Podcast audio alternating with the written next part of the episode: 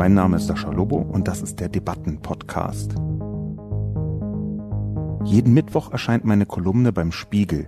Die Redaktion sucht mir dann eine Handvoll Kommentare, vor allem aus dem Spiegel Forum, und hier im Debatten-Podcast reagiere ich darauf. Merz sieht sich selbst als Kandidat, der für Aufbruch und Erneuerung steht. Fragt sich nur, wohin der Aufbruch geht. In die Zukunft oder ins Gestern. Im Optimalfall halten sich progressive und konservative Kräfte die Waage. Und die Liberalen klopfen im Idealfall nochmal alle Reformvorschläge auf die individuelle Freiheit ab. Auch die Merzsche Strategie gegen Rechtsextremismus passt auf einen Bierdeckel. Guten Tag und herzlich willkommen zu einer weiteren Ausgabe des Debatten- und Reflexionscastes. Heute wiederum mit einer etwas besonderen Ausgabe. Die Kolumne, die ich geschrieben habe, heißt Konservatismus in der Krise, der Unterschied zwischen Opportunismus und Lernfähigkeit und handelt von dem Wettbewerb um die Führung der Partei CDU. Ich möchte aber vorausschicken, aus mehreren Gründen, die noch klar werden, dass ich im ersten Teil dieses Podcastes mich wiederum mit Hanau beschäftigen möchte, mit dem rassistischen Massenmord von Hanau, mit dem Anschlag, mit dem Attentat von Hanau. Einer der Gründe dafür ist, dass ich mich weigere, so schnell zur Normalität zurückzukehren. Auch deshalb, weil ich einen Unterschied bemerkt habe, einen Unterschied, der auch auf Twitter von vielen Menschen, die meisten darunter erkennbar mit diesem sogenannten Migrationshintergrund in drei Anführungszeichen, die meisten also mit nicht sehr deutsch gelesenen Namen, die natürlich trotzdem deutsch sein können, die darauf hingewiesen haben, dass mit absoluter Sicherheit wenn es sich um einen, sagen wir mal, islamistischen Anschlag gehandelt hätte, mit zehn Opfern, die Paul Herrmann oder Lieselotte Pulver äh, heißen würden, dass dann nicht schon wenige Tage später in der Form, wie es im Moment geschieht, so etwas wie Corona, der Virus, die Schlagzeilen hätte übernehmen können. Das geht bis hin dazu, dass die erste Ausgabe der Wochenzeitung Die Zeit nach Hanau, also die erste Ausgabe, die nach Hanau produziert werden konnte, dass die Hanau gar nicht als zentrales Thema auf den Titel gehoben hat, sondern eben den Coronavirus. Das ist eine Entscheidung, die man erstmal so hinnehmen kann, wenn man möchte, die aber etwas aussagt, die ich für symptomatisch halte. Diese Symptomatik, die kann man ganz nüchtern versuchen zu analysieren. Ich möchte aber etwas tun, das weniger mit dem Finger auf andere, jetzt sagen mal die Zeitredaktion zeigt, sondern mit dem Finger auf mich zeigt. Denn ich habe in der letzten Folge ja versucht, meiner Erschütterung etwas Raum zu geben, der Trauer, der Wut, der migrantischen Wut und derjenigen, die migrantisch gelesen werden, deren Wut, der etwas Raum zu verschaffen.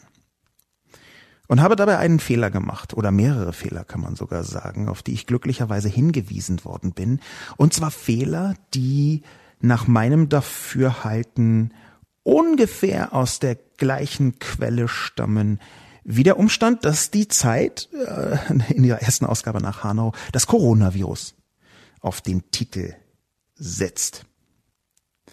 Ich habe nämlich zwar einige Statements von zum Beispiel türkeistämmigen Menschen verlesen, habe aber eine Zuschrift bekommen von Oğuz Yilmaz. Er war einer derjenigen, deren Tweets ich in den Podcast eingebaut habe. Ein sehr kurzer, sehr bedrückender Tweet namens Habe Angst. Aber darum geht es weniger. Worum es mehr geht, ist, dass O's Gilmas mich kontaktiert hat, um mir mitzuteilen, dass ich seinen Namen falsch ausgesprochen habe. Und ich möchte diese Gelegenheit benutzen für eine Deutsch-Lernstunde für mich selbst. Denn O's hat natürlich recht. Er hat mich nicht nur darauf hingewiesen, dass er selbst einen Namen trägt, den ich falsch ausgesprochen habe, sondern dass ich auch andere Namen falsch ausspreche. Zum Beispiel Jihan Sinanolu. Es ist ähm, richtig von O's mir das zu sagen und es ist noch mehr als richtig, sondern es ist eigentlich auch überfällig, dass ich mich darum kümmere. Es ist schon mal passiert, dass ich Namen falsch ausgesprochen habe, und zwar speziell auch türkeistämmigen Namen. Zuletzt bei äh, Cansel Kiziltepe, die ich äh, Kansel nannte. Der Hauptgrund dafür, jetzt bei mir persönlich, da könnte ich sagen, das habe ich bisher immer so für mich gedacht, dass ich wahnsinnig selten Videos schaue. Ich bin ein sehr schriftlicher Mensch. Ich lese sehr, sehr viel. Ich höre wahnsinnig wenig. Und zwar weder Videos noch Podcasts. Das heißt, so im normalen Alltag sehe ich nicht, wie solche bekannteren und berühmteren Namen ausgesprochen werden. Das könnte ich jetzt als Grund gewissermaßen vorschützen. Das habe ich, wie gesagt, bisher immer getan. Es gibt aber einen Sub Grund, den ich als den wahren Grund betrachten wollen würde. Dieser Grund hat zwei Aspekte. Der erste ist, dass ich ganz offensichtlich bisher nicht ausreichend viel Wert darauf gelegt habe, diese Namen auch so auszusprechen, wie sie ausgesprochen werden. Ich selbst habe nicht diese Relevanz zugeordnet, wie ich sie hätte zuordnen sollen, einfach so die absoluten Grundregeln des Anstands zu beachten, Namen von Leuten einigermaßen richtig auszusprechen. Ich halte das deswegen für verräterisch, weil ich mich selbst natürlich begreife als antirassistische, antifaschistisch denkende Person und trotzdem geschieht es mir, passiert es mir, dass ich in vielen Dimensionen ganz offensichtlich nicht mal so basale Regeln befolge. Es gibt noch einen zweiten Aspekt, von dem ich eben sprach, der noch etwas bedrückender ist. Ich möchte dazu kurz die Nachricht von Ous Ilmars äh, verlesen, die er mir zukommen lassen hat, wo er das als quasi als Anleitung mir zukommen lassen hat, dass ich den Namen äh, Chihan Sinanolu falsch ausgesprochen habe, schreibt er so. Bei Jihan Sinanolu spricht man ihn Jihan Sinanolu quasi aus. Das C ohne Haken ist ein J, ein C mit Haken ist ein Tsch. Und das weiche G wie in meinem Namen wird quasi nicht gesprochen. Also meinen Namen spricht man quasi vereinfacht Os Yilmaz auf Deutsch. Das Z wird auch nicht hart gesprochen. Das I in Yilmaz hat eigentlich auch keinen Punkt, aber das ist zu schwer zu beschreiben, wie man das ausspricht. Der zweite Teil dieses Zitats von Ous Yilmaz ist ein bisschen eine Erleichterung, wenn auch nur eine kleine. Natürlich kann es immer nur symbolisch bleiben. Symbolisch bleiben insofern, als dass die perfekte und präzise Aussprache türkischer Namen ohne äh, einen sehr deutlichen und schweren Akzent für die allermeisten nicht türkisch gewohnten Zungen einigermaßen schwierig ist und bleibt und wahrscheinlich für immer bleibt. Aber es geht in dieser Diskussion auch um bestimmte Formen von Symbolen, um Symbole der Zugehörigkeit, um genau zu sein. Gehören in Anführungszeichen die zu uns oder gehören sie es nicht? Und wenn sie denn zu uns gehören, zu uns als einem neuen Wir, von dem viel die Rede war, dann hat das wiederum mehrere Aspekte. Der erste ist, dass wir seit über 70 Jahren Diskussionen führen um na, oder seit ziemlich genau 70 Jahren Diskussionen führen um die Menschen, die zunächst als Gastarbeiter eingeladen worden sind und die dann Teil von Deutschland geworden sind. Wir reden hier von der dritten, von der vierten, von der fünften Generation, die teilweise schon da ist. Wie lange eigentlich brauchen wir die weißdeutsche Mehrheitsgesellschaft, bis wir akzeptieren, dass Cem ein deutscher Name ist, türkischen Ursprungs, aber ein deutscher Name eben. Und dass wir deswegen uns auch Mühe geben, ihn richtig auszusprechen. Dieses Symbol der Zugehörigkeit ist ein Aspekt. Ich hatte vorhin von einem zweiten, noch tieferen und tragerischeren Aspekt gesprochen. Den Namen Jihan Sinanolu, vor allem den Nachnamen, habe ich aus einem schlimmen Grund falsch ausgesprochen. Das ist nur ein Detail, es wirkt nur wie ein Detail. Aber es ist deswegen schlimm, weil dahinter eine Haltung zum Vorschein kommt der Resignation. Ich hatte in einer Schulklasse von mir einen türkeistämmigen Mitschüler. Dieser türkeistämmige Mitschüler hatte ebenfalls einen Nachnamen, der Olu als Schlusssilben hatte. Das eigentlich Traurige ist, dass er sich selbst vorgestellt hat, indem er gesagt hat, Oglu. Dass er diesen Nachnamen also eingedeutscht hat.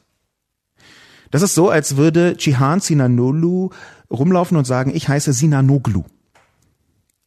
Und ich habe mit mehreren Leuten gesprochen, die fast alle gesagt haben, ja, das ist bei manchen Menschen so, dass sie ihren Nachnamen eingedeutscht haben, weil sie aufgegeben haben, ihn richtig ausgesprochen zu hören, dass sie quasi vorauseilend ihren Namen den Deutschen so leicht machen wollen wie möglich und deswegen Oglu sagen. Ein Teil meines Fehlers rührte genau daher, weil ich eben jemand mit diesem Namen so habe sprechen hören über seinen eigenen Namen. Und ich halte das deswegen für verräterisch, weil es hier einen Anpassungsdruck gibt, einen resignativen Anpassungsdruck bis in das Eigenste, was man hat hinein, nämlich den Namen. Dass man sich schon gar nicht mehr traut, den eigenen Namen zu erbitten, dass er richtig ausgesprochen werden möge weil man resigniert hat. Das ist vielleicht nicht der einzige Grund, aber es ist ein Mitgrund.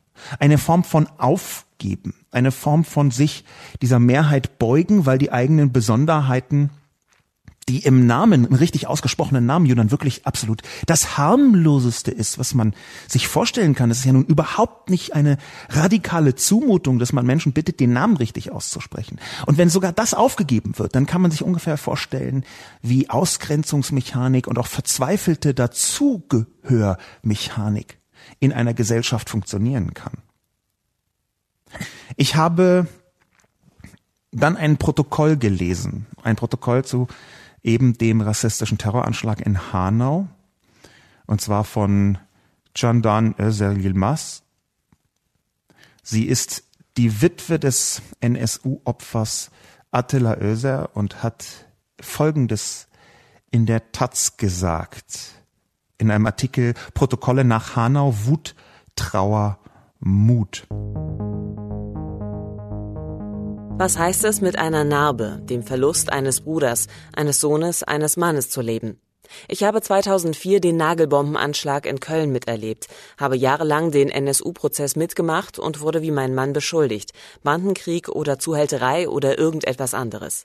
Rassismus ausgeschlossen. Mein Sohn hat seinen Vater mit sieben Jahren unter die Erde gelegt. Deutschland, du hast in Bezug auf Rassismus versagt. Wir sind hier geboren. Wir haben einen deutschen Pass. Wir reden Deutsch. Wir halten uns an Gesetze. Aber das hat euch nicht gereicht. Wenn ihr Integration wollt, beherrscht erst einmal unsere Namen und unsere Geschichte. Vorher seid ihr keine Deutschen. Die Morde und Anschläge passieren in eurem Land. Das gehört zu eurer Geschichte. Was ihr als Trauer bezeichnet, ist eine tiefe Narbe, die wir im Herzen haben, die ihr zwei Tage lang lebt, indem ihr Kerzen anzündet. Ich bitte euch, die Familien der Opfer in Hanau nicht nur bei Trauerveranstaltungen zu unterstützen. Ich bitte euch, eure Kinder so zu erziehen, dass sie nicht irgendwann einmal Akten wegschließen. Das also sagt Candan Özer Yilmaz, die Witwe von Attila Özer. Und das kann man sich zu Herzen nehmen. Vor allem diese beiden Sätze, wenn ihr Integration wollt, beherrscht erst einmal unsere Namen und unsere Geschichten. Vorher seid ihr keine Deutschen. Ich glaube, sie hat recht damit. Vorher sind wir in Anführungszeichen keine Deutschen in einem anständigen Deutschland des 21. Jahrhunderts, zu dem Menschen mit türkischen, türkischstämmigen, türkeistämmigen Namen gehören, weil sie inzwischen deutsche Namen sind oder zumindest sein sollten. Ich möchte mir das zu Herzen nehmen und ich kann natürlich nicht versprechen, für immer alle Namen richtig auszusprechen. Ich glaube, dass es auch gar nicht darum geht. Ich glaube, es geht darum, dass man sich bewusst macht, dass so etwas wie Cem ein deutscher Name sein kann und auch soll.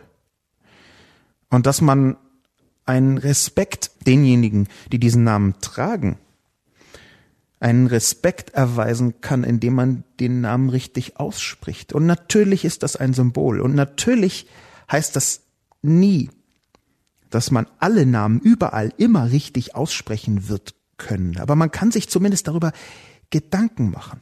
Und es geht häufiger um Symbole, als viele Menschen glauben. Symbole sind ein Teil der Kommunikation, die allein durch ihre Verwendung viel mehr aussagen als eben nur die Kommunikation selbst. Und ich glaube, dass es nach Hanau essentiell ist, mit solchen Symbolen zumindest über, zu überlegen, umzugehen. Es gibt viele. Das mit den Namen ist eins davon.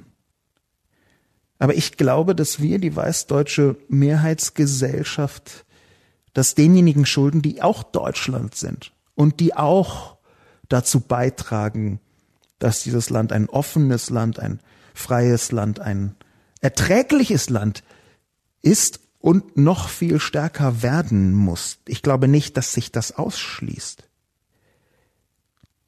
Ich glaube, dass wir uns zu wenig Gedanken machen und dieses Wir ist jetzt ein weißdeutsches Wir, was es überhaupt bedeutet, in Deutschland nicht sofort als dazugehörig betrachtet zu werden.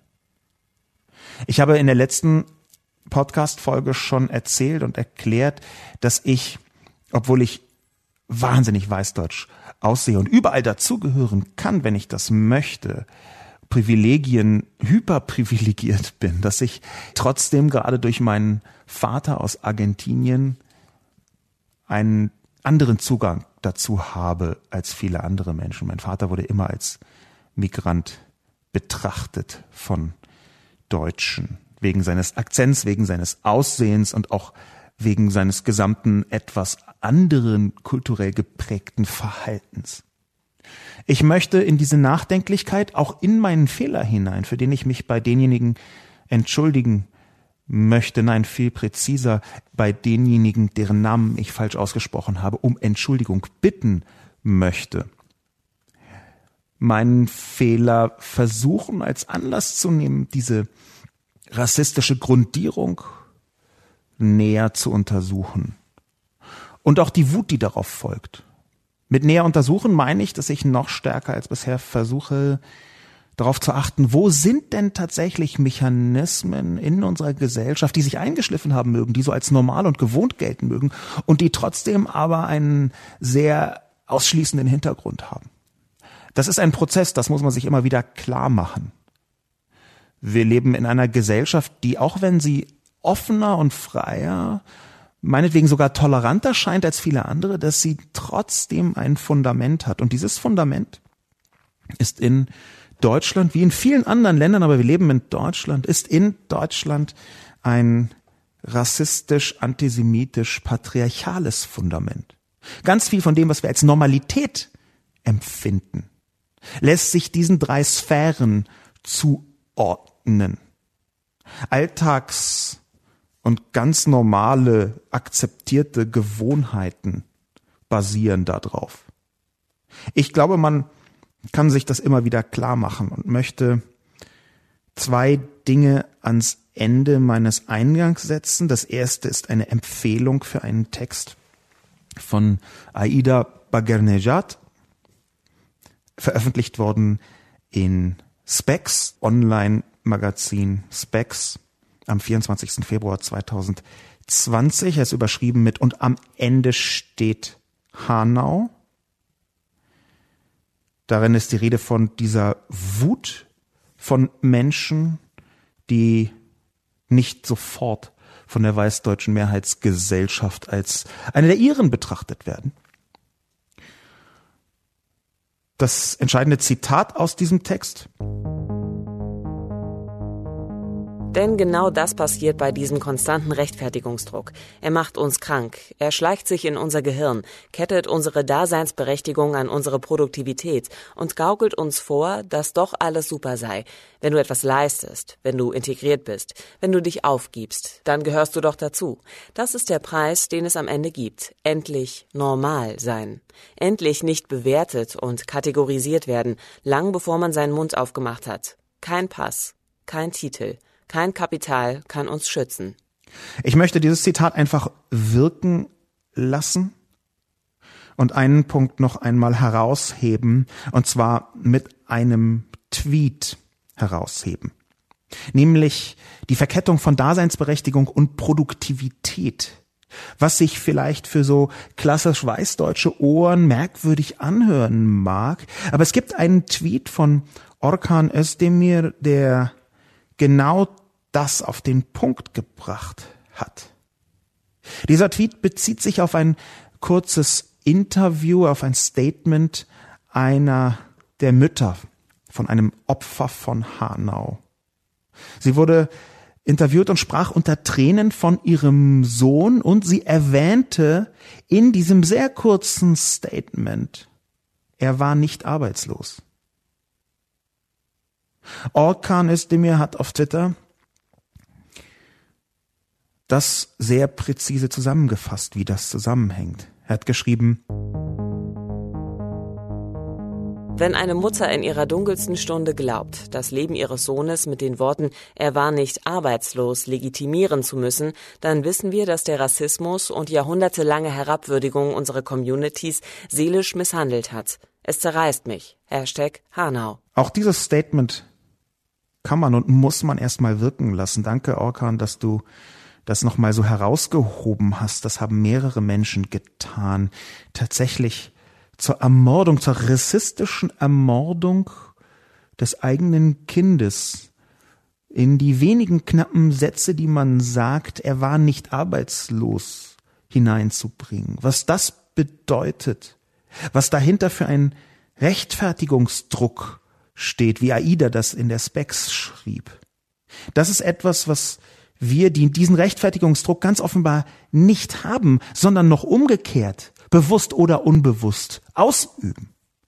Was das bedeutet, müssen wir, also die weißdeutsche Mehrheitsgesellschaft, viel stärker erahnen, viel stärker spüren und viel stärker uns bewusst machen.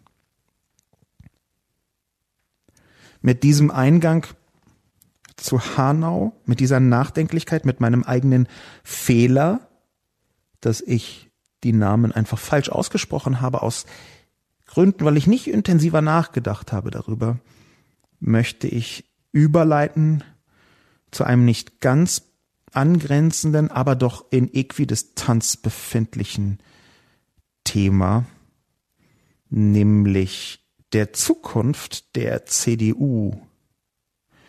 Der Zukunft der CDU in Form des Themas der Kolumne, nämlich der Konservatismus in der Krise, der Unterschied zwischen Opportunismus und Lernfähigkeit. Und der Grund, warum es da eine ähnliche Entfernung gibt, ist natürlich, weil absolut entscheidend ist, auch das war schon ein paar Mal Thema in der Kolumne, absolut entscheidend ist, wie der Konservatismus umgeht mit diesem Land und speziell mit den Rechtsextremen in diesem Land. Und entscheidend ist das für die Zukunft Deutschlands. Ich verweise noch einmal auf den Mann, der ein Buch geschrieben hat, How Democracies Die, Daniel Sieblatt, der relativ präzise nachweisen oder zumindest anführen konnte, dass es eine Art Grundregel gibt, ob die Demokratie in Gefahr ist oder nicht. Und diese Grundregel hängt sehr eng damit zusammen, ob Konservative mit Rechtsextremen zusammenarbeiten oder nicht. Das heißt, diese Schlacht die jetzt gerade läuft, um das, was in Zukunft konservativ genannt werden kann. Davon, wovon meine Kolumne handelt. Diese Schlacht ist auch eine über den Umgang mit Rechten und Rechtsextremen. Es gibt sowohl in der CDU wie auch in der FDP Kräfte, die sich so weit von den Rechtsextremen nicht entfernen wollen. Bei aller Abgrenzung, die gerade dankenswerterweise geschieht. Ich habe das auch in der Kolumne geschrieben. Ich möchte jetzt aber zunächst die Zusammenfassung der Kolumne einbringen. Der Grund für die gegenwärtige Irrlichterei der CDU ist die konservative Hilflosigkeit im Angesicht des radikalen Wandels. Die Schwierigkeit des Konzepts Bewahrung in einer Zeit, in der sich viele Selbstverständlichkeiten auflösen. Die Krise des Konservatismus ist auch eine Krise der Demokratie, weil Deutschland ein knallkonservatives Land ist. Die Krise des Konservatismus birgt das Potenzial, schlimmer zu werden, denn der gesellschaftliche Wandel beschleunigt und verstärkt sich durch Digitalisierung, Globalisierung und die rechtsautoritären Attacken auf die liberale Demokratie. Drei Zitate führender Konservativer der CDU helfen, die Problematik zu begreifen. Jens Spahn Konservativ zu sein heißt, die Geschwindigkeit von Veränderungen so zu reduzieren, dass sie erträglich sind. Der Konservatismus nach Spahn kommt nicht auf die Idee, dass das Leben für größere Teile der Bevölkerung durch Veränderung vielleicht erträglicher wird, weil für sie der gesellschaftliche Status quo nicht nur schützenswert, sondern unbedingt verbesserbar ist. Ein weiteres Problem an diesem Zitat ist die implizite Behauptung, man könne die Veränderungen wie digitale Vernetzung, transnationale Wirtschaftsverflechtungen und Umweltumwälzungen mit den herkömmlichen mäßigungsorientierten Instrumenten der CDU verlangsamen. Friedrich Merz ich hätte im Bundestag längst einen offen nationalsozialistischen Vizepräsidenten gewählt. Das ist kein wörtliches Zitat von Merz, aber fast ebenso erschütternd die Zusammenziehung zweier echter Merz-Zitate. Ende 2018 hatte er die AfD als offen nationalsozialistisch bezeichnet. Ein paar Monate später sagte Merz, dass er längst einen AfD-Vizepräsidenten im Bundestag gewählt hätte. Hier offenbart sich dreierlei. Erstens ist Friedrich Merz bedrückend schlecht in moderner politischer Kommunikation. Zweitens scheint Merz von seinen Ideen so überzeugt, dass er sie nicht zu Ende denkt. Denn die AfD möchte die liberale Demokratie so zerstören. Das müsste der selbsterklärte AfD-halbierende Merz erkannt haben, bevor er diese Partei leichtfertig die Macht eines Vizepräsidenten zuspricht. Drittens aber lässt sich ein wesentlicher Aspekt in der Krise des Konservatismus erkennen, die notwendige, aber schmerzhafte Abspaltung der rechtsradikalen Pseudokonservativen. Armin Laschet nach der Europawahl 2019 sagte Armin Laschet, wir müssen besser darin werden, den jungen Menschen zu erklären, warum das mit dem Klimaschutz nicht so schnell geht. Der Satz offenbart, wie sehr Konservative glauben, die Welt müsse sich gefälligst nach ihren Bedürfnissen richten. Zur Ehrenrettung des Konservatismus sei aber gesagt, mit Langsamkeit vermeidet man nicht selten, zu viel Energie für Entwicklungen aufzuwenden, die sich später als Sackgassen erweisen. Und es gibt eine enge Beziehung zwischen der Langsamkeit und der Zähigkeit einer wehrhaften Demokratie. Langsame Apparate können weniger leicht überrumpelt und gekapert werden und konservative Politpraktiken versuchen mit Bordmitteln das Beste aus schwierigen Ausgangslagen zu machen. Das kann zwar leicht in Schönrederei, Bigotterie und Opportunismus ausarten, aber in Zeiten des Wandels sehen Opportunismus und Lernfähigkeit manchmal erstaunlich ähnlich aus. Deshalb ist folgendes Zitat von Armin Laschet eines, das Hoffnung gibt. Für die CDU, für den deutschen Konservatismus, für die liberale Demokratie insgesamt. Es gibt auf beiden Seiten des Spektrums extreme Positionen, aber das Hufeisen ist falsch, weil es Bedrohung für die Demokratie aktuell von rechts gibt. Wir haben auch RAF-Terrorismus mal gehabt, in den 70er Jahren, aber Linke vertreten vielleicht heute falsche Positionen, aber sie ziehen nicht mordend durchs Land. Schon in den 90er Jahren gab es viele rechtsextreme Morde. Trotzdem wäre so ein Satz aus dem Mund führender CDUler kaum vorstellbar gewesen. Und Laschet ist nicht der einzige konservative Politiker, der sich zu einer solchen Aussage hinreißen lässt. Der zentrale Unterschied zwischen Opportunismus und Lernfähigkeit ist, ob solche Sätze auch noch in drei Monaten Bestand haben und danach gehandelt wird. Mit jedem solcher Zitate wird die Wahrscheinlichkeit geringer, dass die Union ihre Krise zu überwinden versucht, indem sie mit Nazis gemeinsame Sache macht. Und das ist letztlich das Entscheidende. Soweit die Zusammenfassung. Und hier möchte ich zwei kurze und knappe Medienkommentare mit hineinbringen, die natürlich ebenfalls davon handeln. Der erste ist aus einem Artikel namens Jeder gegen jeden aus der Taz, geschrieben von Anja Meyer und Ulrich Schulte. Dort ist bei Jeder gegen jeden auch nochmal aufgezählt, wofür die einzelnen Kandidaten stehen. Und kurz zitieren möchte ich aus der Taz die Passage über Friedrich Merz. Wofür steht Friedrich Merz. Merz sieht sich selbst als Kandidat, der für Aufbruch und Erneuerung steht, fragt sich nur, wohin der Aufbruch geht, in die Zukunft oder ins Gestern. Merz, 64, denkt streng marktliberal. Anders geht es nicht, wenn man ein Steuerkonzept auf dem Bierdeckel unterbringt. Und ihm rutscht schon mal ein Witzchen über Frauen heraus. Merz gilt als konservativer als Laschet und will die AfD halbieren. Auch er grenzt sich offensiv gegen die Rechtsradikalen ab und sagt zu den jüngsten Anschlägen, dass man das Problem des Rechtsradikalismus massiv unterschätzt habe. Und Merz neigt zu Fehlern, die in der schnelllebigen Social-Media-Welt gefährlich werden können. Der zweite Kommentar ist von Zeit Online und stammt von Lenz Jakobsen. Da möchte ich nicht nur eine Leseempfehlung für den ganzen Artikel abgeben, sondern auch einen ganz knappen, ich glaube auch auf Twitter entstandenen von Lenz Jakobsen geführten Satz hineinbringen. Der Artikel heißt Ein brutaler Satz. Und die Unterüberschrift, die ich zitieren möchte, lautet Nach seinem maximal breitbeinigen Bewerbungsauftritt wissen wir, auch die Märzsche Strategie gegen Rechtsextremismus passt auf einen Bierdeckel. Das ist ziemlich schön formuliert.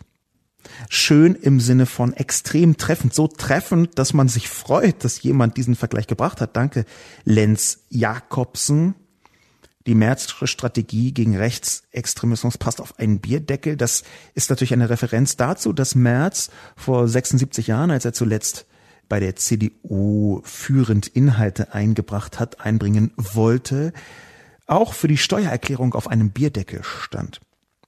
Er hat damals verschiedene Vorschläge gemacht, die grob paraphrasiert alle in die gleiche Richtung gegangen sind, nämlich totale Vereinfachung. Ja, okay, darüber können wir reden. Vereinfachung bedeutet manchmal auch, dass man weniger Gerechtigkeit walten lassen kann. Das vergessen viele Menschen dass Vereinfachung sehr leicht dazu führen kann, dass man die Details aus einem Konzept rausrechnet, die am Ende das ganze Konzept gerechter machen können, präziser auf Einzelfälle eingehen, ist gleich auch Verkomplizierung, in den meisten Fällen jedenfalls. Aber lassen wir die Vereinfachung, die auch Vorteile hat, viele Vorteile sogar, einfach mal so stehen. Merz stand dafür für eine Steuererklärung auf dem Bierdeckel mit 12, 24 und 36 Prozent. 36 Prozent als Spitzensteuersatz, das ist etwa ziemlich genau neun Prozentpunkte niedriger als der heutige Spitzensteuersatz. Ja, ich weiß, eigentlich sind 42, es gibt aber noch drei Prozent Reichensteuer, bla bla bla. Der Punkt, auf den ich hinaus möchte, ist, diese tolle Analogie von Lenz Jakobsen, die zeigt schon, in welche Richtung Friedrich Merz zu denken scheint. Nämlich in diese Richtung, das ist doch alles ganz einfach. Und das ist auch diese Breitbeinigkeit, von der Lenz spricht, von der viele auch auf Twitter verstört sind. Dass Merz mit sehr vielem, was er tut, ja nicht nur irgendwie sich selbst als wichtigstes und einziges und letztlich auch einzig relevantes Konzept und Lösungsansatz redet und denkt, dass er sich fast nicht vorbereitet auf ganz naheliegende Fragen, sondern auch, dass aus ihm herausquillt, das ist doch alles ganz einfach. AfD halbieren, zack, bumm, kein Problem. Was ist das Rezept? Na, mich wählen und ein bisschen konservativer werden. Werte konservativ. Der Punkt ist eben schon, dass es in vielen Fällen gar nicht so einfach ist. In manchen mag es so einfach sein, in vielen ist es das nicht. Und ob man das glaubt, dass Friedrich Merz die AfD halbiert oder nicht, das steht noch auf einem zweiten Bierdeckel, auf einem dritten vielleicht sogar. Denn ich möchte das gar nicht für ausgeschlossen halten, dass er das schaffen kann. Ich habe mit vielen AfD-Leuten gesprochen, die sich ernsthaft für die Mitte der Gesellschaft halten, die ernsthaft sagen, ja, hier so ein bisschen ja, da sind schon Rassisten dabei und auch wird ja nicht so schlimm sein. Natürlich ist das eine Haltung, die nicht nur A selbst rassistisch ist, sondern die B einfach die eigene Privilegiertheit exakt null mitdenkt und rechnet. Aber das ist eben ein Punkt, der häufig übersehen wird. Das, was wir so bürgerlich nennen, das, was wir so bürgerliche Mitte nennen, die die AfD nicht ist, diese bürgerliche Mitte ist nicht so frei von Rassismus, wie man das gerne hätte. Es ist einfach nicht so. Natürlich freue ich mich, dass die allermeisten Deutschen, zumindest wenn sie befragt werden in den entsprechenden Umfragen, sich gegen Rassismus äußern. Das macht erstmal ein bisschen froh. Und dann wieder, wenn man in die Details geht, dann sieht man, wie stark, und das habe ich am Anfang schon gesagt, vielleicht ist das die Verbindung zwischen den beiden Teilen des Podcasts, wie stark das Fundament unserer Gesellschaft ein rassistisch, antisemitisch, patriarchales ist, wo also die verschiedensten Abwertungen von anderen Menschen ab Werk eingebaut sind, ohne dass man das so richtig merkt. Und das ist einer der Gründe, dass wir dieses Fundament haben das ist einer der Gründe, warum das, was wir heute bürgerliche Mitte nennen, was äh, aus meiner Sicht existiert, ganz viele Leute sagen, gerade so in meinem linken Bereich, das gibt's gar nicht. Ich glaube doch, dass das interessiert. Bürgerliche Mitte hängt mit einer bestimmten Form von Desinteresse an Politik zusammen. Darüber habe ich in der Kolumne ein paar Sätze geschrieben. Aber es gibt bürgerliche Mitte. Aber ich glaube, dass sie Rassismus anfälliger ist, als wir das so hoffen. Und auch Rassismus anfälliger als diejenigen sagen, die sagen, naja, bürgerliche Mitte, das ist immer so, das ist so der, der Inbegriff der Harmlosigkeit. Da bin ich mir leider nicht so sicher. Ich wünsche es mir und ich glaube, es ist eine Verbesserung in diesbezüglich gab. Ich glaube, dass wir in den letzten 30, 35 Jahren tatsächlich eine Verbesserung haben. Wenn ich mir anschaue, was in den 80ern und 90ern noch in der CDU rumlief, sich als bürgerliche Mitte bezeichnet hat, aber einfach knall rassistisch faschistoid war, wenn man einfach die Zitate sich anschaut, wenn man sich die Leute anschaut, wenn man sich Menschen wie Heinrich Lummer anschaut, die Stahlhelm-Fraktion in Hessen, was die gemacht haben, was noch Anfang des Jahrtausends Roland Koch getan hat, was heute in der CDU so nur noch schwieriger vorstellbar wäre, wenn überhaupt, dann sehen wir, ja, es gab eine Liberalisierung der Gesellschaft, eine gesellschaftliche Liberalisierung. Ich spreche hier mit der Wiener Philosophin Isolde Charim, die genau darüber geschrieben hat in dem Buch, dem sehr empfehlenswerten Buch Ich und die anderen, wo sie über diese Liberalisierung geschrieben und philosophiert hat.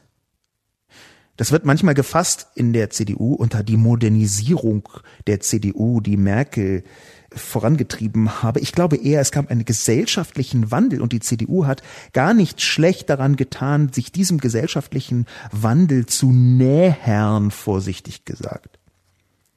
Das ist jetzt alles andere als eine Liebeserklärung an die CDU.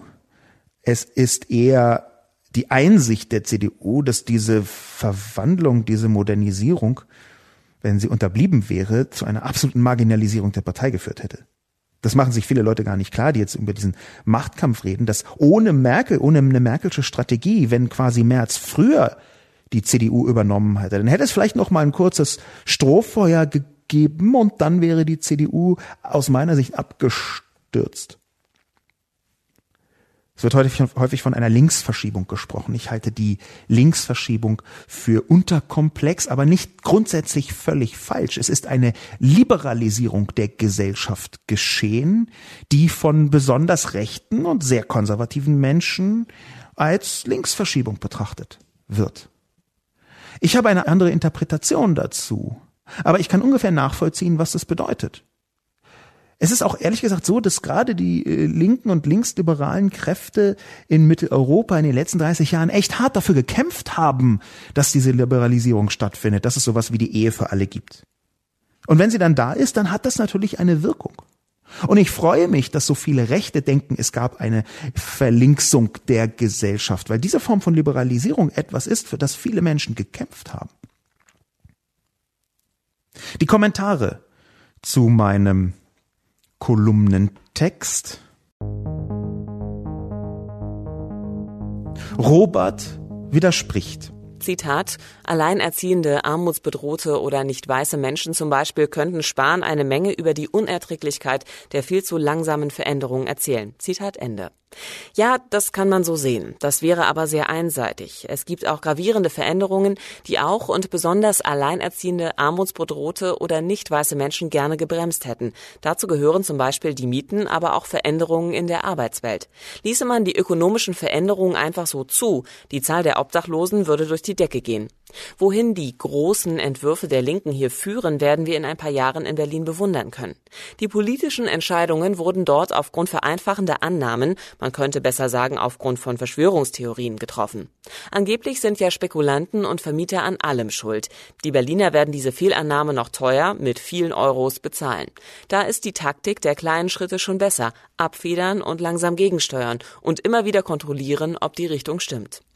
Robert hat einen wichtigen und auch klugen Einspruch, dem ich trotzdem noch einmal widersprechen möchte. Dieser Einspruch ist, dass natürlich auch negative Entwicklungen abgefedert werden, wenn man langsam vorgeht.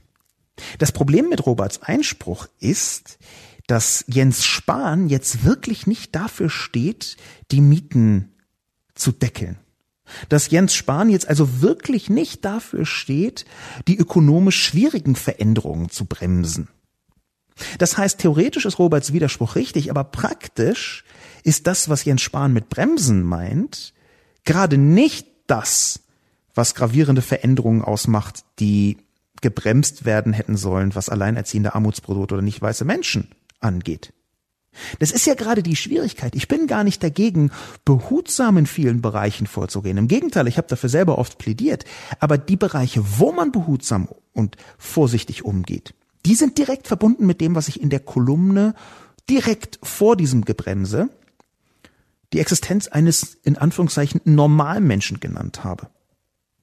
Das ist eben genau der Punkt, das konservative Ausgehen von einem Weltbild der Selbstähnlichkeit. Diese Veränderungen, die sind eben nicht global und generell in allen Bereichen gebremst, sondern wenn man Jens Spahn folgen würde, der als konservativerer CDUler gilt, nicht in allen Bereichen, aber in vielen, wenn man ihm folgen würde, dann hätte er mit Sicherheit überhaupt nicht gesagt, hm, wir brauchen einen Mietendeckel, so wie ihn die Linkspartei verordnet, weil die Veränderungen müssen gebremst werden. Das ist ja der Punkt, dass Veränderungen bremsen in manchen Bereichen immer auch eine politische Aussage darstellt, mit der man sich ganz offensichtlich positioniert. Und das hat Jens Spahn getan. Das heißt nicht, dass die großen Entwürfe der Linken, von denen Robert spricht, alle richtig sein mögen. Im Gegenteil, ich habe ganz viele Mechanismen beobachten dürfen, die linke Konzepte, sagen wir mal, zumindest in einem schwierigen Licht haben erscheinen lassen. Ich bin auch selbst nicht total skeptisch, aber doch etwas hm, irritiert. Zum Beispiel nehmen wir es ganz konkret, was hier Robert bezeichnet, was den Berliner Mietendeckel angeht, die Begrenzung der Mieten die Einfrierung der Mieten, da gibt es unterschiedliche Konzepte, deren Wirkung natürlich noch überhaupt nicht klar ist. Sie sind jetzt gerade erst in Kraft getreten. Der Punkt ist, dass in Berlin natürlich auch Spekulanten und auch Vermieter an diesem Wildwuchs eine große Verantwortung tragen. Das ist völlig klar. Ich habe da ein bisschen hineingeschaut in diese Mechaniken. Das hängt auch damit zusammen, dass hier, auch aus Transparenzgründen möchte ich das dazu sagen, dass ich regelmäßig Vorträge halte für verschiedene Unternehmen aus der Bau- und Immobilienwirtschaft. Da ich im Jahr ungefähr 50 bis 60 Vortragskunden habe, maße ich mir an zu behaupten, dass mich das überhaupt gar nicht beeinflusst. Es lässt mich aber tiefer in die Zusammenhänge schauen. Wenn man tiefer in diese Zusammenhänge schaut, dann gibt es einen häufig ausgegrenzten, ausgeschlossenen, nicht so intensiv betrachteten Grund auf der linken Seite für die höheren Mieten in Berlin. Und das ist, dass einfach wahnsinnig viele Leute nach Berlin ziehen wollen. Dass also irrwitzig große Nachfrage herrscht nach Wohnungen. Es gibt eine ganze Reihe von Subgründen, die dazu beitragen, dass diese Nachfrage viel größer ist, als man hofft und glaubt. Und da wiederum kommen sehr wohl nicht nur Spekulanten und Vermieter, sondern auch die mangelhafte Berliner Wohnungspolitik zum Tragen. In Berlin ist ja mit kurzen, hm, sagen wir mal, Einschränkungen die SPD seit 600 Jahren an der Macht. Und diese SPD hat ja nicht nur eine Reihe von Gesellschaften, Wohnungsbaugesellschaften, einfach so verkauft für absurde Minimalpreise, sondern sie hat, wie in ganz Deutschland übrigens auch, ähm, ihre Wohnungsbaupolitik, ihre Sozialwohnungsbaupolitik komplett in die falsche Richtung strategisch aufgestellt. Komplett zusammengekürzt. Das ist übrigens eine Folge, eine Mitfolge der verdammten, der widerlichen, der grausamen schwarzen Null. Wir haben also die Situation, viele Menschen wollen nach Berlin ziehen. Es gibt ein paar Bezirke, die alle total toll finden, die nach Berlin ziehen wollen. Das wird teilweise romantisiert, aber das ist gar nicht der Punkt. Die wollen dorthin. Und gleichzeitig hat man die Märkte auf eine Weise geöffnet, die ich für falsch halte. Und dann noch hat man, und auch das ist ein politischer Fehler, die Schleusen geöffnet für eine bestimmte Form von Hardcore-Spekulanten, die es im Immobilienbereich gibt.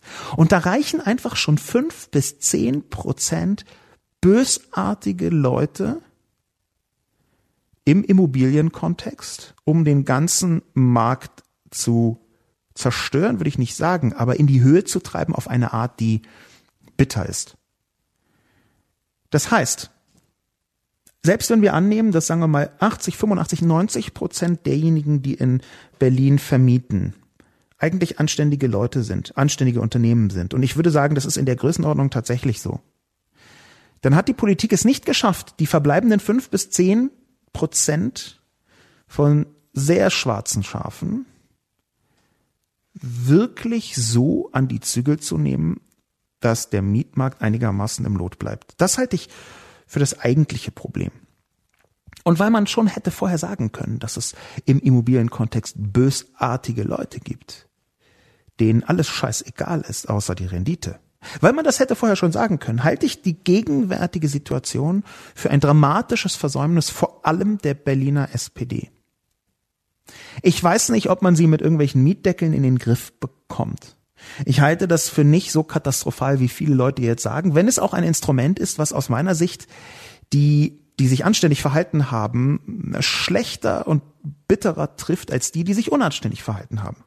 Weil es auch hier wieder Tricks gibt, wie man drumrum kommt. Aber ich kann auch nicht sagen, in welche Richtung dieses Instrument äh, funktioniert oder nicht funktioniert. Ich möchte mir herausnehmen, das differenziert zu betrachten. Wir haben einen kurzen Exkurs gemacht in diesem Bereich, aber es ist deswegen gut, dass dieser Exkurs gekommen ist, weil auch hier wieder eine der Gründe für das Schieflaufen die schwarze Null ist, diese katastrophale Entscheidung einer Schuldenbremse mit Sonderform, ausgeglichener Haushalt, schwarze Null. Und für die schwarze Null steht ziemlich sicher auch Friedrich Merz und die Politik von Friedrich Merz. Die schwarze Null ist ja ein sehr neoliberales Konzept, beziehungsweise eins, was von, wenn man ganz ehrlich ist, von einer Vulgärform des Neoliberalismus angetrieben ist, einer schwierigen Vulgärform, wie ich sagen würde. Echter Neoliberalismus, auch im wirtschaftlichen Sinn, ist ja noch nicht mal die große Katastrophe, als die er hingestellt wird. Aber diese Bastardisierung des Konzepts, diese vulgäre Form, überall da, wo es einem passt, ist es dann total neoliberal und wo es einem nicht passt, dann nicht. Das ist schwierig. Wo es einem nicht passt, wäre zum Beispiel, dass man sagt, hey, dann lassen wir den Shit einfach pleite gehen. Wenn so eine große Firma es nicht schafft, sich selbst zu erhalten, dann geben wir dir keine Staatshilfen, sondern lassen sie fucking pleite gehen. Da ist dann der Neoliberalismus etwas, was man um Gottes Willen nicht so intensiv, aber dort, wo es um Sozialkürzungen geht, da kann man den ruhig walten lassen. Das ist, was ich mit Vulgarisierung meine. Zurück zu den Kommentaren. Shotaro Kaneda sieht eine wichtige Funktion für die Konservativen. Zitat Während Linke und Progressive ständig die Welt mit großen Würfen und Reformen ganz grundsätzlich verbessern wollen, hier hätte Lobo aber das ein oder andere vermeintlich einfügen können. Zum Beispiel mit vermeintlich großen Würfen wollen die Linken vermeintlich die Welt verbessern. Allein die Geschichte zeigt, dass der ein oder andere große Wurf der Linken und Progressiven nicht immer zu einem Vorteil für die Bevölkerung geführt hat. Und da sehe ich die Funktion des Konservatismus, nämlich als Gegengewicht zu den Reformvorschlägen, die vielleicht nicht ganz zu Ende gedacht sind. Im Optimalfall halten sich progressive und konservative Kräfte die Waage und die Liberalen klopfen im Idealfall nochmal alle Reformvorschläge auf die individuelle Freiheit ab. Das ist ein sehr guter Kommentar von Shotaro Kaneda, er ist sehr gut bezogen auf eine ideale Welt. Eine ideale Welt ist eine, wo Ausgleich geschieht zwischen den verschiedenen Kräften und wie Shotaro Kaneda sehe auch ich hier, dass diese Dreifaltigkeit verschiedener Kräfte, progressive Linke auf der einen Seite, auf der zweiten Seite konservative, auf der dritten Seite liberale Kräfte, alle natürlich mit Überschneidungen, dass die sich abwägen und gegenseitig dann zu etwas Besserem führen. Aber ich habe ganz bewusst nicht vermeintlich eingefügt. Denn meine persönliche Position ist, dass die allermeisten Fortschritte in den letzten 150 Jahren, liebe oder lieber Shotaro Kaneda, dass die allermeisten Fortschritte in den letzten 150 Jahren von Progressiven erkämpft worden sind. Und zwar in Verbindung mit Linken.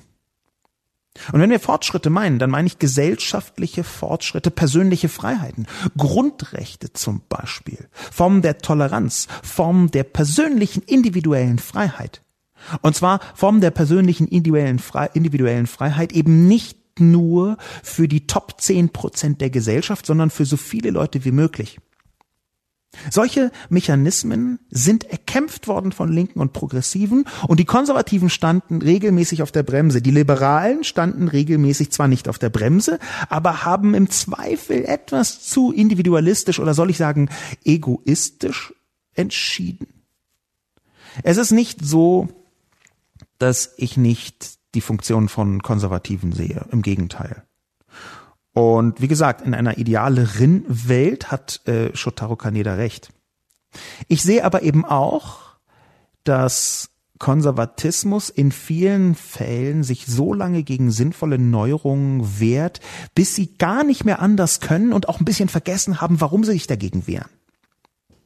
Nehmen wir doch anhand der Person Spahn genau den Punkt, für den er heftig gekämpft hat, obwohl er konservativer ist, nämlich die Ehe für alle. Ich habe schon mal einen Top-Witz gemacht, der leider nie besonders gut angekommen ist, aber ich fand ihn immer so lustig, vielleicht aber nie, also egal. Dieser Witz, den habe ich zweimal in, in Mensch-Maschinen-Kolumnen eingebaut, nämlich, dass Jens Spahn heftig für Minderheiten kämpft, solange er ihnen angehört. Ein bisschen böse, aber völlig treffend, wie ich finde, als Scherz. Und genau in diesem Kontext sehen wir, dass vor 15, vor 20, vor 30, vor 45 Jahren der Kampf für eine Ehe für alle ein ganz klar linkes Konzept war. Vielleicht noch linksliberales Konzept, wenn auch man dazu sagen muss, dass die FDP als die Partei, die dem Liberalismus am ehesten sich verschrieben hat in Deutschland, vergleichsweise spät auf diesen Zug aufgesprungen ist. Vorsichtig gesagt. Das linke Konzept Ehe für alle, was von einer Gleichheit verschiedener Menschen ausgeht, und zwar Gleichheit nicht im Sinne alle sind gleich, sondern alle haben gleiche Rechte, sollen gleiche Rechte haben. Dieses linke Konzept ist irgendwann dann eben auch vom konservativen Jens Spahn übernommen worden. Es ist ab einem bestimmten Punkt, der liegt ungefähr 10, 15 Jahre zurück, ich glaube Anfang des Jahrtausends, vielleicht sogar fast 20 Jahre, Ab einem bestimmten Punkt ist sogar, und das ist verräterisch gewesen, könnte man fast sagen, ist sogar eine konservative Argumentationslinie für die Ehe für alle entstanden. Entstanden im Sinne von in der Öffentlichkeit deutlicher erkennbar geworden. Diese Argumentationslinie die geht dann eben so, dass die Ehe doch ein urkonservatives Instrument ist, die gegenseitige Verantwortungsübernahme füreinander hat etwas Subsidaritatives, wo man sich gegenseitig und so weiter. Also man kann natürlich die Ehe für alle auch irgendwie konservativ verargumentieren, aber allerdings hatte ich schon in der Kolumne gesagt, Konservativität hat auch immer was mit Opportunismus zu tun, einfach aus Prinzip natürlich. Deswegen kann man fast alles auch konservativ konservativ wenden. Also man kann fast jede Politik auch konservativ erklären. Umweltschutz ist dann eben die Bewahrung der Schöpfung. Ja, oder Ehe für alle ist dann eben dieses urkonservative Instrument der Ehe, des Füreinander Einstehens, die Institutionalisierung der gegenseitigen Subsidiarität, bla bla bla. Da gibt es, also man kann fast alles konservativ verargumentieren. Aber die Antwort auf Shotaro Kaneda heißt aus meiner Sicht schon, natürlich sind nicht alle linken Verbesserungen und progressiven Konzepte großartig gewesen. Im Gegenteil, manchmal sind sie katastrophal und dämlich gewesen. Vollkommen klar. Aber ich glaube einfach nicht, dass das Konservative immer das richtige Korrektiv ist. Beim Liberalen, da kann ich mir schon eher vorstellen, das Liberale als Korrektiv für das Linke, das ist ja einer der Gründe, warum ich linksliberal sind, weil Linke zu schnell sich dazu verleiten lassen, tolle neue Konzepte aufzusetzen, die dann im Zweifel die Freiheit vieler einzelner Menschen dramatisch einschränken. Das kollektive Element bei den Linken, das hat mir immer ein klitzekleines wenig missfallen, wenn es gesellschaftlich wurde. Ökonomisch kann ich das total nachvollziehen. Aber gesellschaftlich ist die Kollektivität manchmal ein sehr harter Panzer, der dann liberal aufgeweicht und befreit werden sollte. In den meisten Fällen haben aber linke und progressive Konzepte deswegen nicht funktioniert, nicht, weil sie kein konservatives Korrektiv hatten, sondern weil sie bekloppt waren. Weil sie nicht zu Ende gedacht waren. Aber das zu Ende denken ist etwas anderes, als ein konservatives Gegengewicht in dieses Konzept einzubringen. Das ist meine Überzeugung. Wo wir mit Shotaro Kaneda einig bin, ist, dass sehr viele Reformvorschläge nicht zu Ende gedacht sind. Das ist aber leider für alle Reformvorschläge, für Konservative, für Liberale, für Progressive, für Linke, für alle Reformvorschläge der Fall. Ein Mangel an Professionalität möchte ich hier fast ausmachen. Es gibt gar nicht so viele Politikerinnen und Politiker, die komplett unprofessionell sind. Das unterschätzt man häufig. Ich kenne ein, eine Vielzahl von Politikerinnen und Politikern und die allermeisten sind nicht nur in ihrer Weise ähm, redliche Überzeugungstäter, sondern auch Leute, die ziemlich genau Bescheid wissen in den Dingen. Also weit mehr als die Hälfte, das halte ich für viel. Und trotzdem kommen relativ und leider auch zu häufig nicht besonders professionelle Konzepte am Ende raus. Das hängt auch damit zusammen, dass eben Professionalität in der Politik nicht alles ist, sondern es auch immer um Vermarktung geht, auch immer um Interessenausgleiche aller Art geht und natürlich auch immer um bestimmte Situationen und Stimmungen geht. Und das kann alles dazu beitragen, dass am Ende teilunprofessionelle Lösungen die häufigsten sind. Der nächste Kommentar stammt von Equitas. Equitas kommentiert, es sei eine wesentliche Dimension der Krise des Konservatismus vergessen worden. Die bei genauer Betrachtung widersprüchliche Symbiose von Konservatismus und Kapitalismus, welche unbemerkt schon immer vorhanden ist. Das ist jedenfalls dann widersprüchlich, wenn man konservativ unter Prädikate wie bewahren, werteorientiert, traditional, ordnen subsumiert. Denn die zwingende Logik des ungebremsten Kapitalismus führt zu einer Reduktion aller Werte, aller Ordnung und aller Prioritäten auf ein einziges Prinzip Kapitalvermehrung. Von Familien über die vielbeschworene Bewahrung der Schöpfung bis hin zum Wunsch möglichst wenig heterogener Gesellschaften. Wenn es nicht dem Prinzip der Kapitalvermehrung dient, wird es eingeebnet. Dass Deutschland beispielsweise ein Einwanderungsland ist, hängt vor allem damit zusammen, dass die deutsche Wirtschaft einerseits immer weiter wachsen muss, andererseits die Deutschen aber weniger Kinder bekommen. Auch letzteres ist vielfach darauf zurückzuführen, dass es nicht dem Prinzip der Kapitalvermehrung entspricht, dass Menschen statt ökonomisch relevant zu arbeiten Kinder großziehen. Denn dieser Arbeit wird kein Geldwert zugeschrieben. Folglich gilt sie in den Augen des Kapitalismus als sinnlos. Jedenfalls dann, wenn man deutlich verwundbarere Arbeitskräfte auch einfach aus dem Ausland bekommen kann. Dass der Kapitalismus auch der Hauptgrund ist, warum viele ihre Heimat überhaupt erst verlassen müssen, kann hier dahinstehen. Das eben Gesagte gilt für alles, was Menschen wichtig ist, aber nicht der Kapitalvermehrung dient. Traditionen zum Beispiel oder Werte wie Respekt, Toleranz, Höflichkeit, Rücksicht und so weiter. Auch aus solchen Gründen bleibt einigen Konservativen, zum Beispiel in den USA, nur der letztendlich sinnlose Rückgriff auf Fremdenfeindlichkeit, um Homogenität aufrechtzuerhalten oder leere Ideologisierung von Religion zum Schutz von Tradition. Ich bin gespannt, ob dieser paradoxe Zustand die nächsten Jahrzehnte übersteht. Equitas macht eine wunderbare und doch Holzweg artige Rechnung auf. Wunderbar ist sie, weil sie natürlich den Finger in eine Wunde legt, die ich in der Tat ausgespart habe. Eine wesentliche Dimension des, der Krise des Kapitalismus, äh, des Konservatismus ist der Kapitalismus. Das stimmt. Das ist erstmal für sich als Feststellung absolut richtig. Nur der Weg und die Argumentationsweise, wie Equitas dorthin kommt, den halte ich eben für einen Holzweg für falsch. Denn ich glaube, dass wir hier, was die Symbiose von Konservatismus und Kapitalismus angeht, überhaupt nicht von Widersprüchlichkeit reden. Ganz im Gegenteil. Diese Symbiose ist eine sehr nah beieinander liegende Symbiose. Der vermeintliche Widerspruch, den Equitas aufmacht, der wird einerseits ganz leicht durch den Opportunismus des Konservatismus aufgehoben. Der Konservatismus fügt sich jeder Macht, von der er sofort merkt, dass sie größer und wichtiger ist, einfach weil Konservatismus im Kern auch eine Frage der Machterhaltung der eigenen Gruppe ist. Und wenn diese eigene Gruppe merkt, also die Konservativen merken, dass es für die Machterhaltung sinnvoll ist, X oder Y zu tun, dann werden sie es tun und davon haben wir eben schon gesprochen, eine total konservativ klingende Begründung dafür finden. Diese Symbiose ist nicht widersprüchlich, und zwar zum einen, weil sie mh, den Konservatismus überschätzt in seiner Prinzipientreue, mit Verlaub. Konservatismus ist nicht so prinzipientreu, wie man hofft oder glaubt oder wie er selbst behauptet. Und weil zum Zweiten auch der Kapitalismus ungebremst eben nicht das Ding der Konservativen ist. Das ist der Ding, das Ding der Hardcore-Libertären.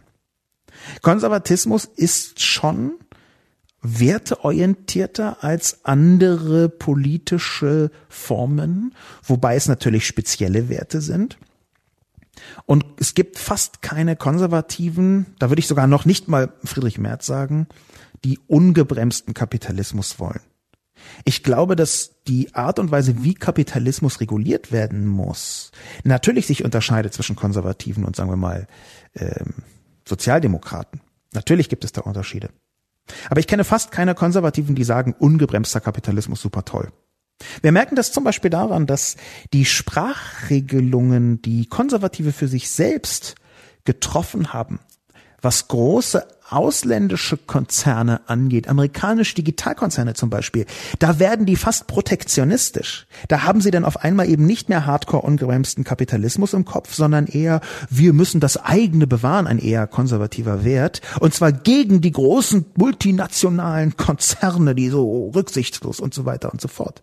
Wir sehen also hier, dass da der Konservatismus dem Kapitalismus in den Köpfen dieser CDU-Leute hm, überlegen ist.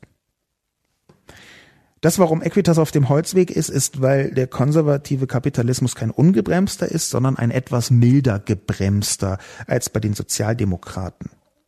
Soziale Marktwirtschaft ist das, was da häufig geführt wird als Begriff.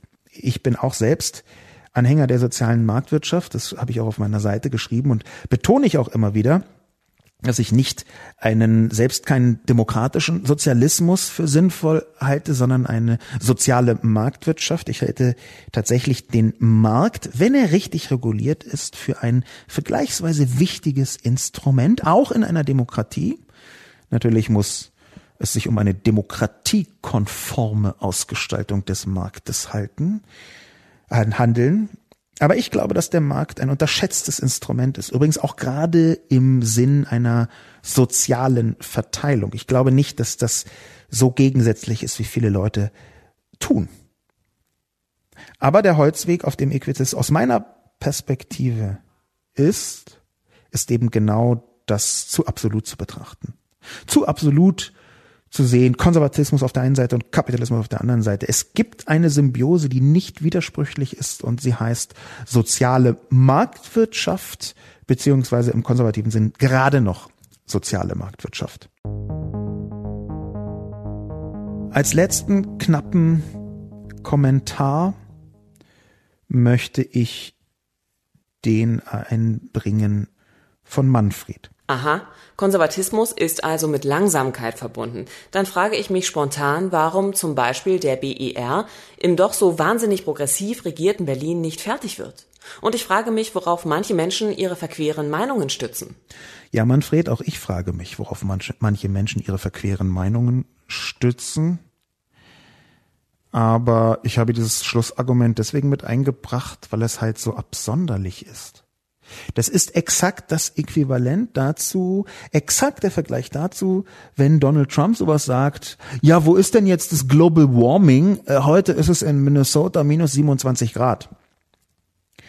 Sie nehmen eine klitzekleine Anekdote und tun so, als sei diese Anekdote geeignet dazu, ein ganz großes Konzept komplett zu durchbrechen. So als wäre alles Konservative immer langsam und alles Progressive immer schnell. Absurd. Manfred, wenn Sie sich fragen, worauf manche Menschen ihre Verquerung Meinung stützen, dann ist es ganz offensichtlich, dass Sie Ihre Argumentationsformen hier nicht durchdacht haben. Konservatismus ist ja nicht nur meiner Lesart nach mit Langsamkeit verbunden, sondern sie widersprechen hier einem Konzept, was Jens Spahn, einer der Vorzeigekonservativen, einer der Figuren, die den Konservatismus für die nächsten 10, 15 Jahre mitprägen werden. Was Jens Spahn selbst sagt. Und wer ist jetzt Manfreds Argumentation gegen Jens Spahns Argumentation? Was ist das genau? Ich habe doch nicht behauptet, Konservatismus ist mit Langsamkeit verbunden, weil ich mir das gerade so ausgedacht habe, sondern weil es basiert auf einer Einschätzung von Jens Spahn und nicht nur auf der Einschätzung von Jens Spahn. Es gibt genau diese Form von Bremsen, Bedächtigkeit, bürgerliche Mitte. Diese Diskussion gibt es seit unfassbar vielen Jahren, seit über Konservatismus nachgedacht wird. Eine Vielzahl von Philosophinnen und Philosophen haben darüber genau nachgedacht, was bedeutet eigentlich Konservatismus. Und Konservatismus heißt natürlich Bewahrung. Und Bewahrung bedeutet natürlich Bremsen von Veränderungen. Übersetzen Sie sich das doch. Und Bremsen von Veränderungen kann man durchaus mit Langsamkeit in Verbindung bringen, Manfred. Bitte überdenken Sie Ihre Argumentation. Ich stütze meine verquere Meinung, die ich nicht für verquer halte, Einfach darauf, dass ich versuche, aus den Äußerungen von konservativen Menschen die Essenz herauszubringen. Damit kann ich immer falsch liegen, aber so anekdotisch wie Sie dagegen zu argumentieren, tut mir leid. Das kann ich nicht akzeptieren. Trotzdem danke für Ihren Kommentar. Wir haben jetzt zum Thema Konservatismus auch so etwas wie, wo ist denn der Klimawandel? Hier ist es gerade so kalt. Mein Name ist Sascha Lobo. Vielen Dank fürs Zuhören und bis zum nächsten Mal.